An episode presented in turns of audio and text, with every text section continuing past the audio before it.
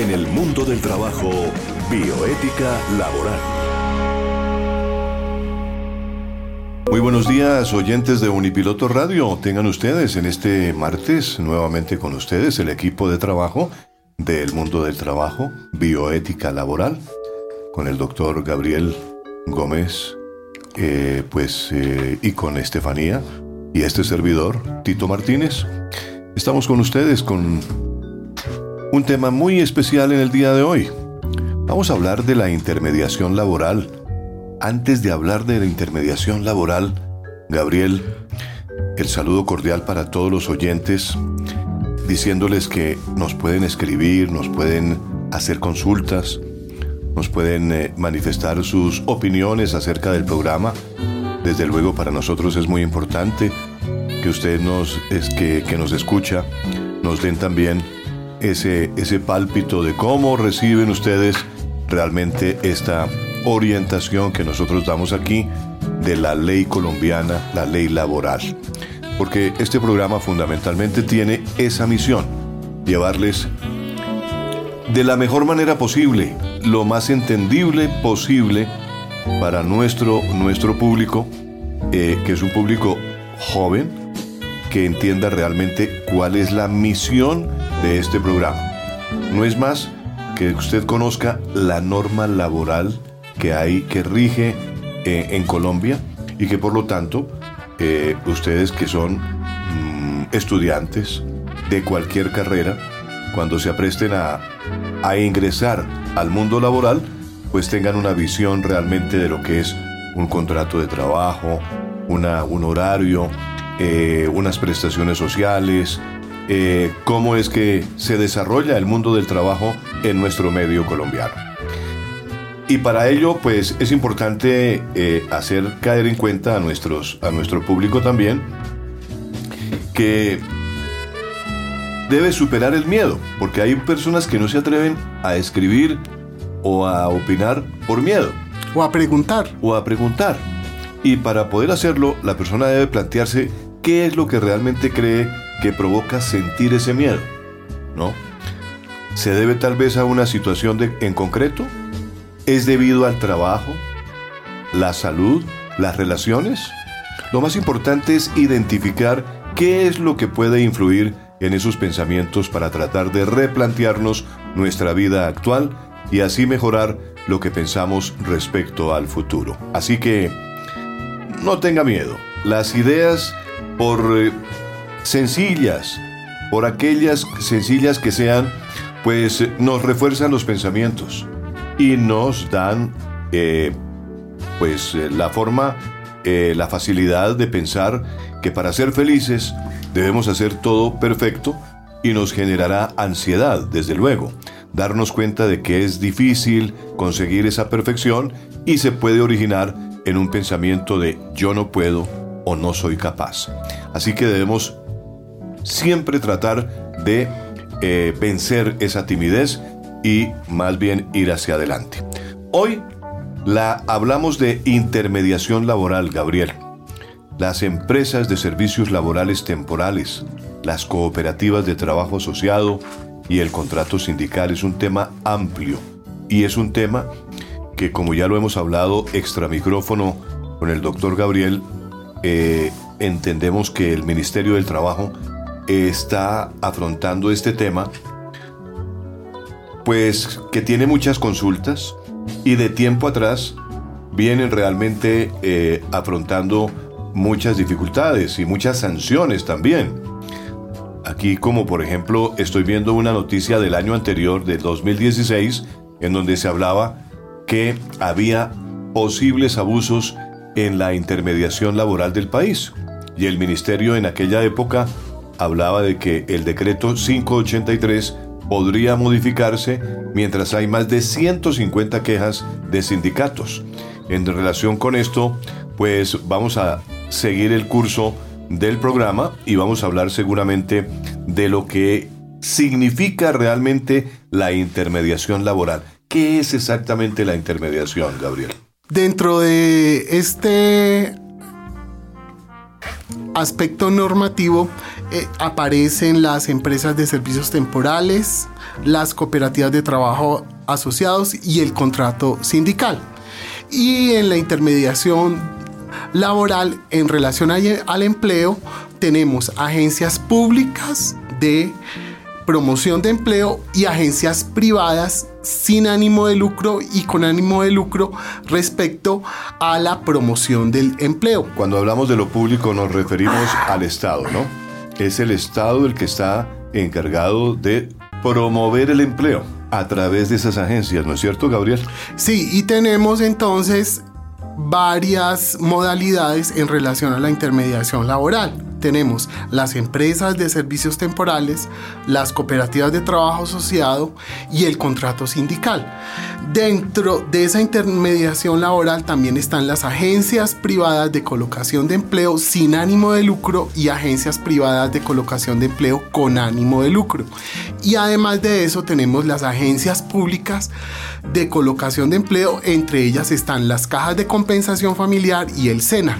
Muchas personas piensan que las agencias de empleo están hechas, eh, yo le ayudo a conseguir un empleo con mucho gusto, pero usted tiene que pagar aquí determinada suma.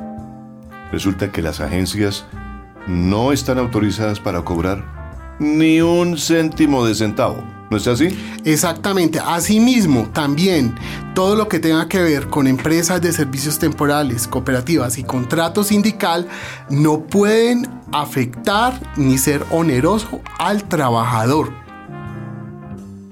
Ahora, cuando el usuario va al servicio público de empleo, hablemos, eh, ¿qué debe hacer? ¿Cómo, cómo, ¿Cómo accede una persona al servicio público de empleo? El servicio público de empleo hace parte de una red. Esa red está conformada por el SENA y las cajas de compensación familiar. El SENA. En primer lugar, el SENA. En segundo lugar, las cajas, de, compensación, familiar. ¿También las alcaldías colaboran Hay en eso? convenios, se llama de promoción al empleo y las alcaldías están en la obligación, pero coordinadamente con las cajas de compensación y el Ministerio de Trabajo, de, de tener esas, agencias de colocación de empleo, donde lo que se hace es darle prioridad, por ejemplo, a trabajadores que están despedidos y tienen el subsidio de desempleo que lo da la caja de compensación familiar. Últimamente hemos visto, por ejemplo, que en las universidades hay bolsas de empleo. ¿Cierto? Y esas bolsas de empleo deben ser autorizadas por el Ministerio de Trabajo. Es decir, para usted poder ser intermediador laboral, tiene que tener una resolución administrativa del Ministerio de Trabajo donde certifica si es de lucro o es sin ánimo de lucro. Las universidades son sin ánimo de lucro. Si es de lucro, entonces, ¿en qué consiste el negocio de esas agencias privadas? En cobrarle, pero no al trabajador, sino al empleador por ubicar a ese trabajador, que son las famosas firmas de casa talentos. Hemos hablado en anteriores programas, por ejemplo, y tenemos una promoción al aire en Unipiloto Radio sobre eh, aquellas cosas importantes. Son cuatro factores, ¿no? Que tenemos que tener en cuenta los seres humanos. Y precisamente en el día de hoy sobre eso tenemos algo grabado? Sí, eh, los cuatro acuerdos de Ruiz, del doctor Ruiz, es eh, un mexicano que nos está dando unas pautas bien importantes, entre ellas que no supongas y que haz siempre lo mejor. Exactamente. Vamos entonces con ese con esa grabación que me parece interesante para eh, irnos metiendo más en el tema de la bioética laboral. ¿No le parece, doctor Gabriel? Sí, y tenemos, Estefanía nos ha preparado un especial sobre cine y bioética, especialmente cine enfocado al mundo del trabajo. Perfecto.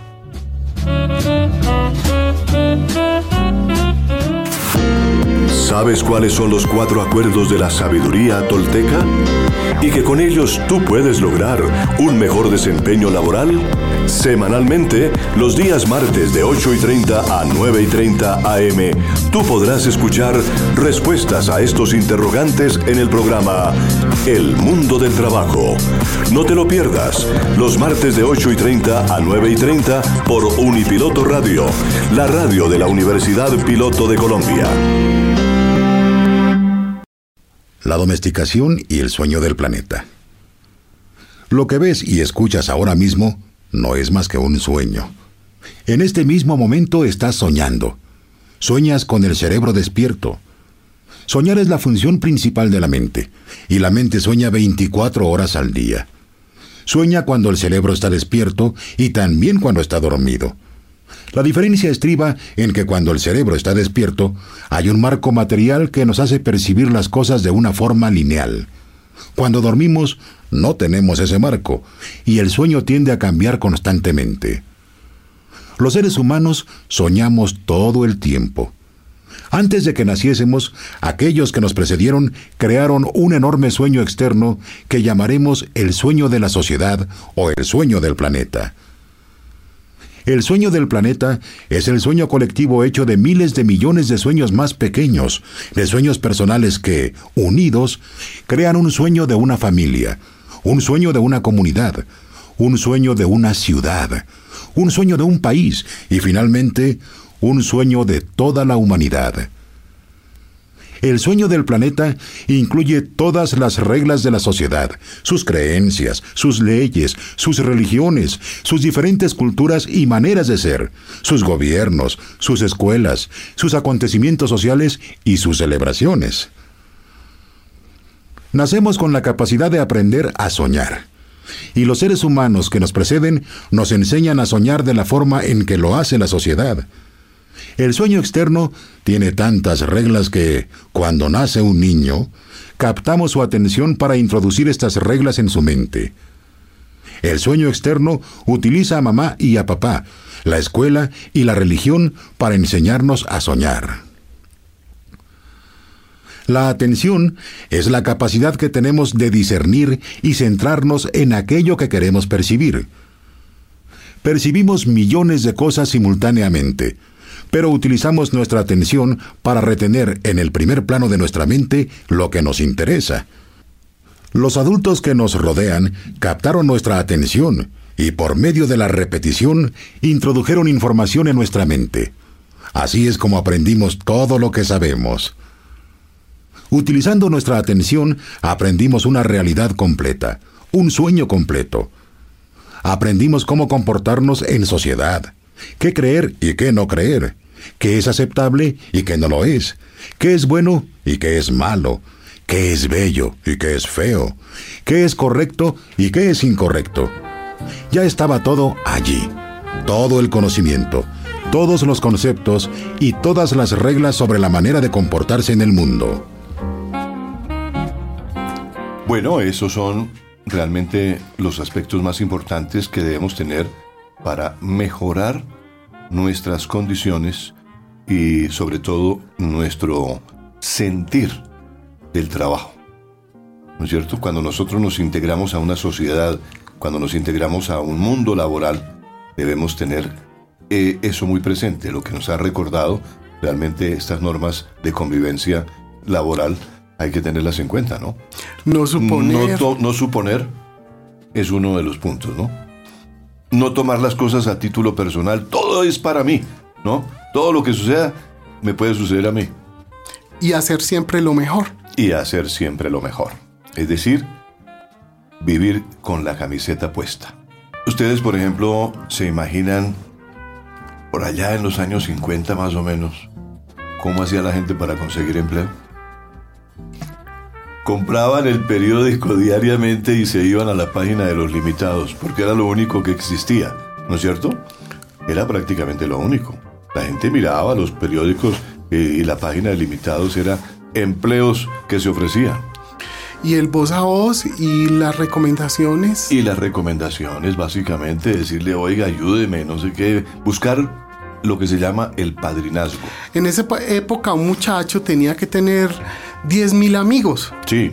Porque de eso dependía su vínculo laboral. Y más que el muchacho, los papás de uno tenían que tener una buena socialización y, y buscar padrinazgos para sus hijos.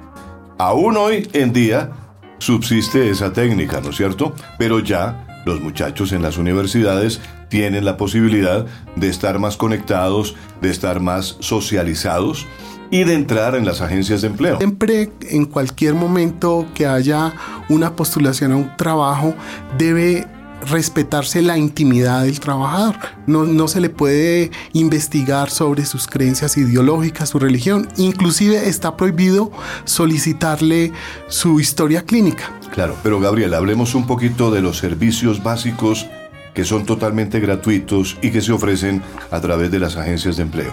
¿Cuáles son esos servicios básicos? Tenemos el registro de buscadores de empleo y el registro de empleadores y vacantes.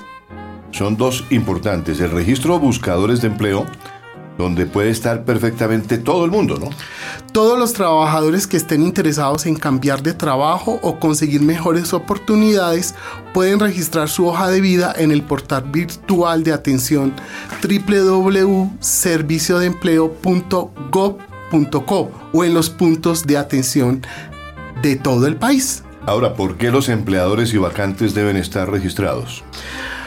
Los empresarios que estén buscando trabajadores acorde a sus necesidades podrán registrar sus vacantes en el portal de atención www.serviciodeempleo.gov.co o presencialmente en los puntos de atención de todo el país. Porque ellos pueden decir perfectamente, mire, necesito ingeniero con estas características o necesito un abogado con estas características, o necesito un personal de, formación técnica o tecnológica así y así, ¿no es cierto? Entonces, por eso es que el registro eh, de empleadores y vacantes es muy importante tenerlo también en cuenta. Si tenemos la orientación a buscadores de empleo, los trabajadores que se acerquen a los centros de empleo podrán recibir orientación y hacer un análisis de sus competencias, habilidades y necesidades para facilitar su vinculación laboral. ¿Y en cuanto a orientación a empleadores también hay? Los profesionales de los centros de empleo hacen un acompañamiento a los empresarios para entender sus necesidades y posteriormente publicar su vacante de tal manera que sea más fácil y rápido encontrar a sus trabajadores. Déjeme decirle, Gabriel, que, por ejemplo, eh, estábamos hablando hace algún instante de la gestión de empleo e intermediación pública y gratuita de empleo. Y el, el término gestión, que se me quedó muy en la memoria, a raíz de nuestro programa hecho con el ingeniero Fabio, pues es también una gestión del Estado, ¿no? Sí, y la legislación prevé que las actividades básicas de gestión y colocación son el registro de oferentes, demandantes y vacantes, la orientación ocupacional a oferentes y demandantes, preselección o remisión. Correcto. Ahora, muchas personas dicen, ¿por qué el SENA? Eh, algunas personas tienen el concepto de que el SENA es un formador de, profesionales, es un formador de gente eh, particularmente en lo técnico y tecnológico. ¿Por qué el SENA maneja una agencia de intermediación laboral?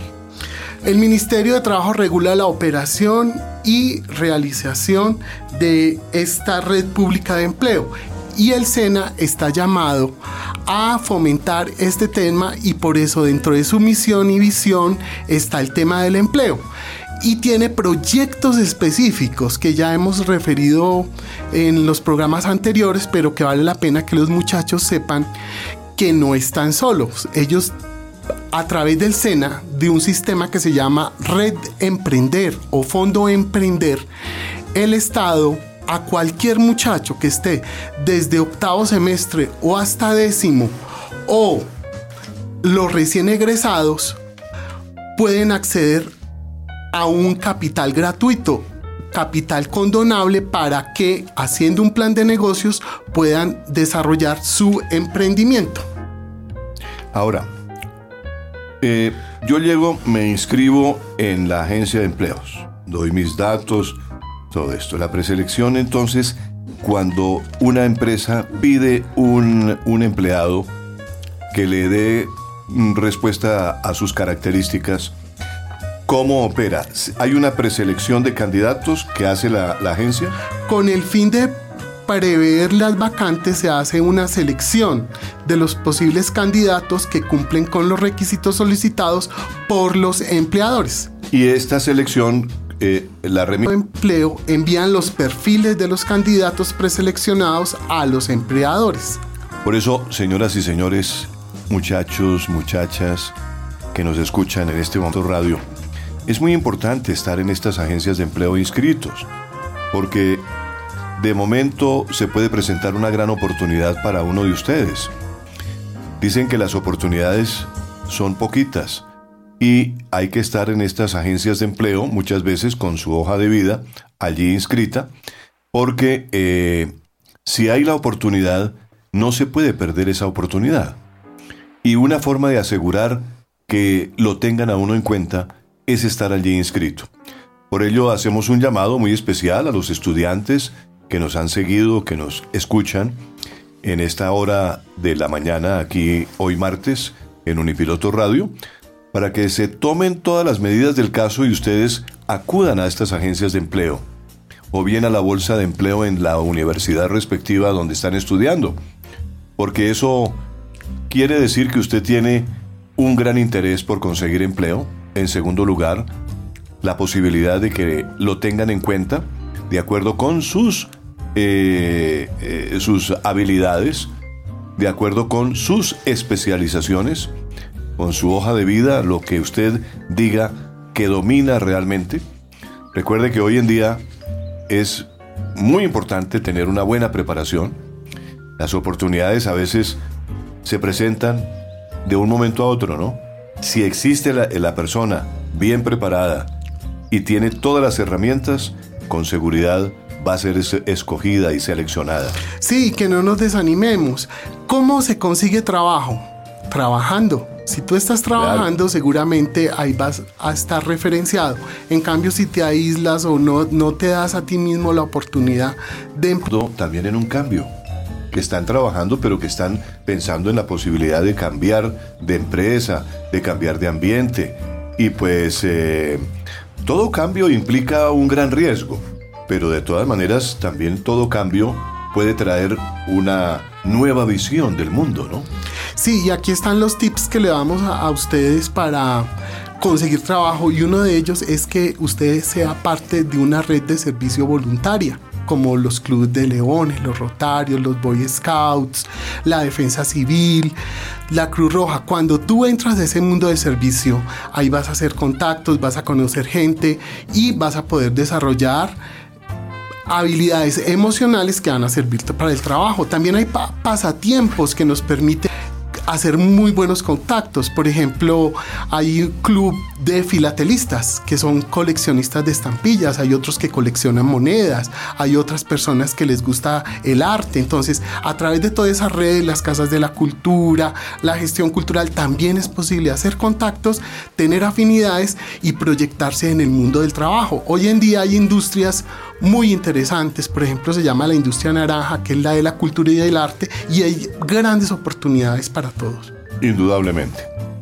Gabriel, hay una cuestión eh, en el mundo del trabajo, en el mundo laboral, que llama mucho la atención y es la, la existencia de ciertas agencias y bolsas de empleos.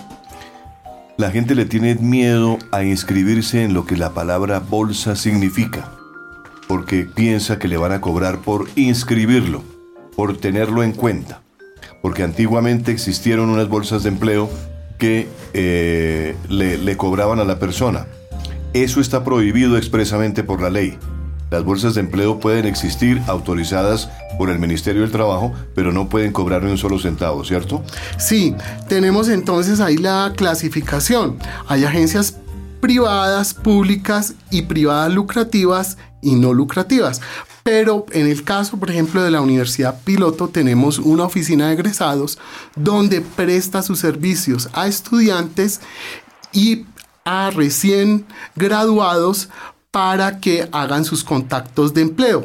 Eh, de todos modos, ellos tienen unas restricciones, que es, además de de no poder cobrar, no puede ofrecer a personas que no pertenezcan a la población para la cual fueron creados estos servicios. O sea, si estamos en la Universidad Piloto, en la Bolsa de Empleo, la Agencia de Colocación de Empleo, y esa bolsa de empleo no puede salir de esa población que son los egresados y estudiantes. Correcto.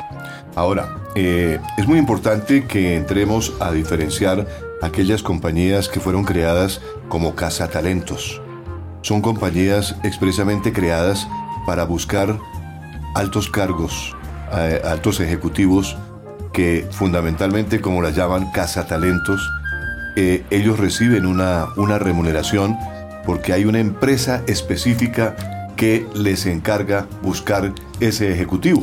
Sí, son empleos de élite, pero de todos modos ellos también tienen regulación del Estado y deben regirse por nuestra constitución política. ¿A qué nos estamos refiriendo en ese caso? Esas agencias de casa talentos no pueden discriminar a sus aspirantes a una edad que por ser más de 50 años o por ser menos de 20 años. Tampoco pueden discriminar por ninguna tipo de creencia ideológica, religiosa o origen social. Es muy importante que entiendan las personas que todos en el mundo del trabajo por la neoconstitución o la nueva constitución tienen derecho a participar del mundo del trabajo en condiciones de igualdad. Estamos en el mundo laboral, estamos en la bioética laboral aquí en Unipiloto Radio. Es un programa que está avalado por el Ministerio del Trabajo porque tratamos temas que son fundamentales para nuestra vida laboral hoy con el tema intermediación laboral, que ha tenido muchas facetas y que ha tenido realmente eh, reglamentaciones muy importantes. Hablábamos, Gabriel, hace algunos instantes sobre las cajas de compensación familiar que también prestan el servicio de empleo en desarrollo precisamente de lo dispuesto eh, en la ley colombiana. ¿Cómo es que las, las cajas de compensación familiar vienen prestando ese servicio, Gabriel? Bueno, hay un registro y ese registro hace parte de la red pública de empleo. Las cajas de compensación tienen la característica de que el trabajador, así ya no tenga el vínculo laboral, siguen perteneciendo a estas. Inmediatamente caen en una base de datos donde se les da prioridad para los contactos laborales. Esa es la función que en cada región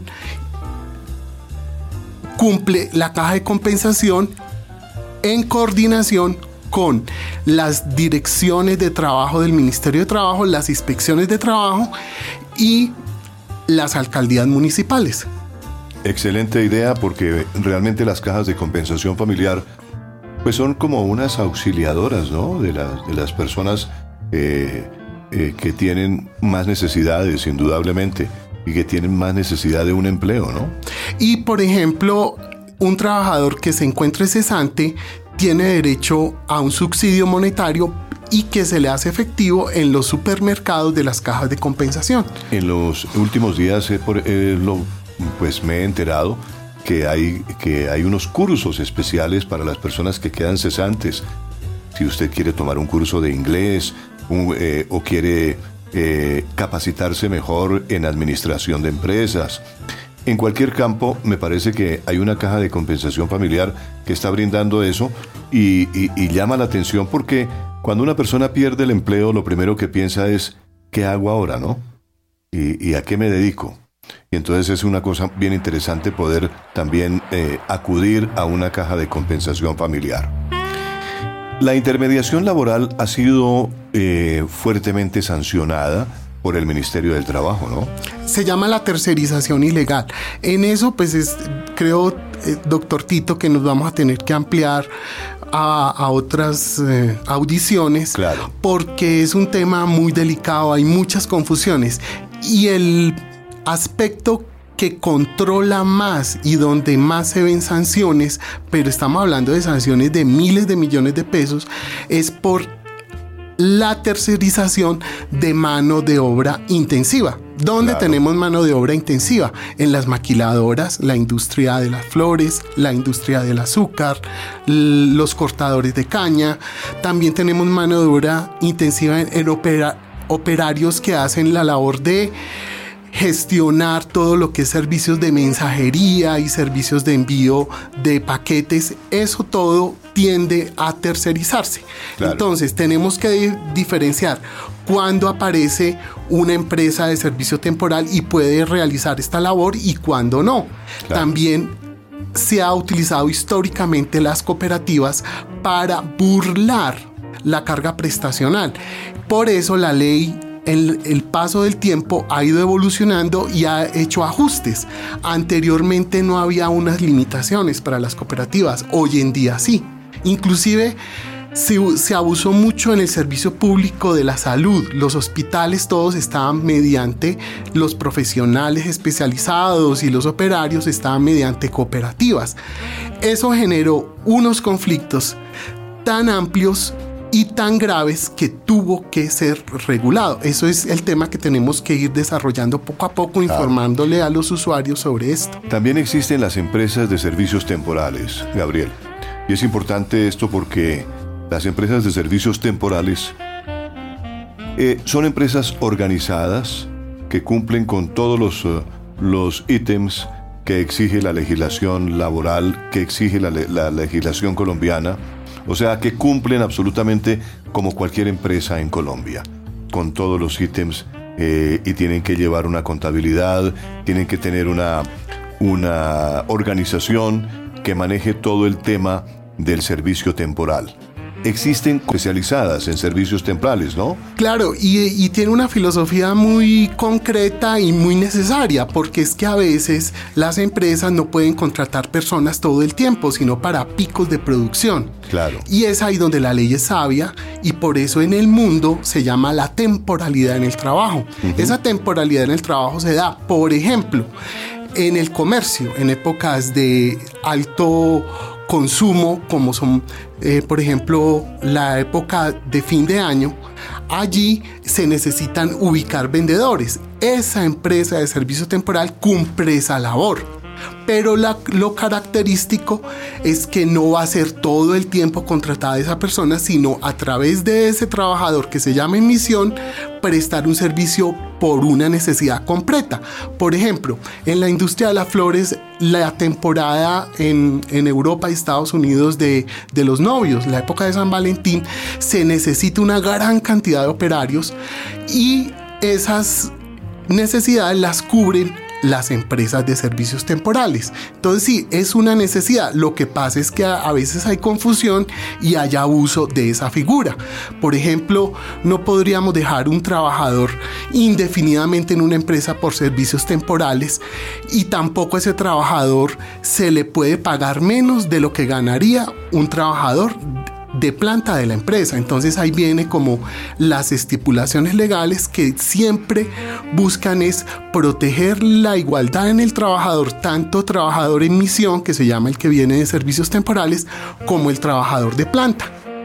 Es muy importante lo que acaba de decir Gabriel y hay que agregar a esto que el Ministerio del Trabajo está siempre atento a ejercer una inspección y vigilancia en este tipo de entidades que son eh, empresas que ofrecen eh, el servicio de trabajadores temporales, servicios temporales. entonces, eh, hay que tener en cuenta que el Estado las supervisa y las está vigilando para que todo lo que ha dicho Gabriel se cumpla.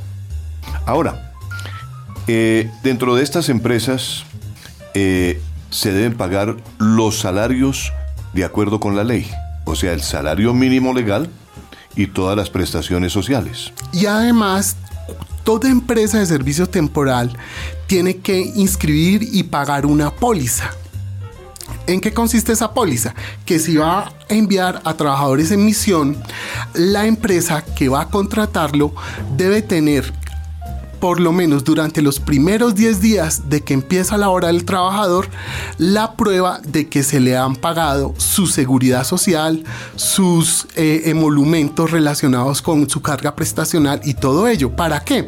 Para que el trabajador tenga estabilidad y seguridad de sus pagos y de su seguridad social es obligación de toda empresa de servicio temporal acreditar el pago de la seguridad social de ese trabajador que está en misión. Ahora, si la empresa omite ese trámite y no le exige a la temporal el pago de la póliza y el pago de su seguridad social, por ley se considera que es solidaria, o sea que no se pueden burlar los derechos de los trabajadores. Si la empresa de servicio temporal no cumple, debe entonces responder la empresa que contrata esos trabajadores en misión.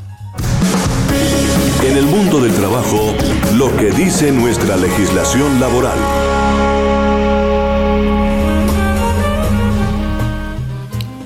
El tiempo es corto, el tiempo se pasa muy rápido y hoy hemos hablado de diferentes tópicos de la legislación laboral, dándole prioridad a la intermediación laboral. Desarrollamos aquí el concepto de intermediación laboral, hemos hablado de las agencias públicas, privadas que existen, las autorizaciones que expide el Ministerio del Trabajo, la forma como se maneja las eh, empresas de servicios temporales y hemos hablado también eh, de las agencias que manejan también los, eh, las, las cajas de compensación. Pero hay una cosa que nos queda en el tintero, Gabriel, y es en el corto tiempo que nos queda del programa, valdría la pena hacer referencia a él, el contrato sindical. ¿Qué es el contrato sindical? ¿Para qué sirve? ¿Cómo funciona? ¿Cuál es realmente la filosofía del contrato sindical? ¿No?